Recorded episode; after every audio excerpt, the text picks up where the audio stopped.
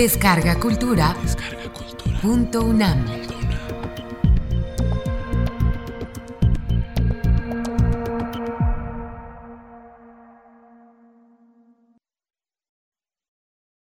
Gonzalo Celorio. No puedo fácilmente hablar de Fuentes sin desmoronarme. Fue alguien muy cercano, lo quise muchísimo, lo admiré muchísimo. Mi generación le debe a Fuentes todo. Hay escritores que son importantes para la literatura y hay escritores que son importantes para la historia de la literatura. La literatura se va a quedar con algunas obras de Fuentes, sin lugar a dudas, con La región más transparente, con la muerte de Artemio Cruz, y sin duda con su proyecto más ambicioso, que es Terra Nostra, una novela paródica, una gran construcción verbal, equivalente al Paradiso de José Lezama Lima en Cuba o al Gran Sertón Veredas de Guimarães Rosa en Brasil y que no ha sido una novela suficientemente valorada por la crítica. Alguien por ahí, creo que Carlos Monsiváis, dijo alguna vez que para leer Terra Nostra se necesitaba primeramente obtener una beca Guggenheim. Es una novela densa, compleja, larga, con una referencialidad histórica muy amplia. Pero más allá de estas obras con las que la literatura sin duda se va a quedar, Carlos es un gran escritor que tendrá importancia para la historia de la literatura, porque las puertas que él abrió permitieron el paso de las nuevas generaciones. Nos pueden gustar o no las últimas novelas de Carlos Fuentes. Hay quienes tienen una clara preferencia por las novelas primeras, pero lo que es indubitable es que Carlos Fuentes en su importancia para la historia de la literatura, fue realmente un gran precursor. Un gran precursor porque ustedes imagínense que la región más transparente se publica en 1958, en marzo. Empieza a circular en las librerías de México el 7 de abril. Carlos Fuentes cumpliría 30 años el 11 de noviembre de ese año. Es decir, que a los 29 años había publicado una novela verdaderamente importantísima para la historia de la literatura. ¿Por qué? Pues porque es la primera gran novela que toma a la Ciudad de México como un personaje. La Ciudad de México había estado presente en la literatura desde tiempos inmemoriales. La literatura prehispánica, los poemas de Nezahualcóyotl, hablan del gran Dios que sostiene en vilo a la laguna por sus grandes poderes. En el siglo XVI, Francisco Cervantes de Salazar en sus diálogos latinos hace una descripción extraordinaria de la Ciudad de México a mediados de esa primera centuria mexicana. Al iniciarse el siglo XVII, Bernardo de Balbuena escribe Grandeza Mexicana, en donde hace una gran loa a la Ciudad de México. Los poetas novohispanos cantan las glorias de la Ciudad de México, como Eugenio de Salazar o Juan de la Cueva. Los grandes expedicionarios hablaron mucho de la Ciudad de México, como el barón de Humboldt.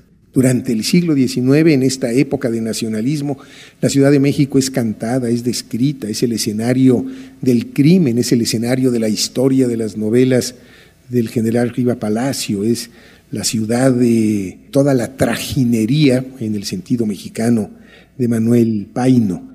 Es la ciudad de la rumba, de la rumba con mayúscula, este personaje de Micros, de Ángel de Campo. Es en el siglo XX la ciudad de la revolución, la ciudad de Martín Luis Guzmán, es la ciudad del crimen perfecto de Rodolfo Usigli, es la ciudad de los problemas laborales de José Revueltas. Pero antes que Carlos Fuentes nadie le había dado a la ciudad jerarquía de personaje. La ciudad era un escenario, un espacio, un objeto de devoción. Y con la región más transparente, pues tenemos a una ciudad que habla por sí misma a través de todos sus idiolectos, de todos sus estamentos sociales, de todas sus clases, y en donde están por un lado estos personajes atávicos como Ishka Cienfuegos o su madre Teódula, y todos los personajes que configuran este México de la época del régimen presidencial de Miguel Alemán, las secretarias, los profesionistas, los príncipes falsos, los declamadores, los estudiantes, los trabajadores, los sindicalistas, etcétera, los políticos corruptos, etcétera, etcétera, los banqueros, eh, las aristocracias venidas a menos después de la revolución, como la familia de Obando, y nos da un verdadero mural que ni Diego en el Paseo Dominical en la Alameda. Nos presenta una ciudad viva, compleja, diacrónica y sincrónicamente planteada. Y curiosamente después de esta novela ya no hay novela que haya podido dar cuenta de la ciudad en su conjunto. Es la primera y la última. Por otra parte, es el epígono de la novela de la Revolución Mexicana con esta novela y con la muerte de Artemio Cruz. Y al mismo tiempo es el precursor de la nueva narrativa esta novela de 1958 es el primer antecedente importante, perfectamente registrable, de la literatura del boom.